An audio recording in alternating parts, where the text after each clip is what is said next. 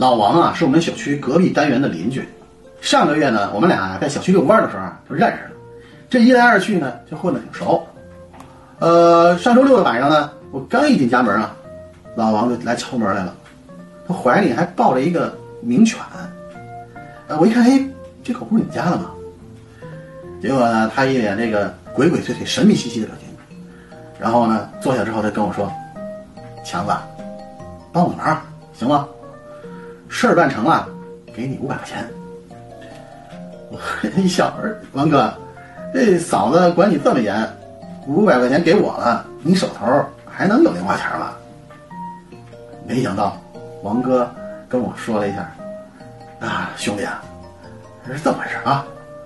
说着呢，他从兜里掏出这么一张 A4 的纸，打开一看呢，寻狗启事啊，写着，呃，我家可爱的狗狗（括弧详见下面照片）。今天下午啊，在本小区走失了。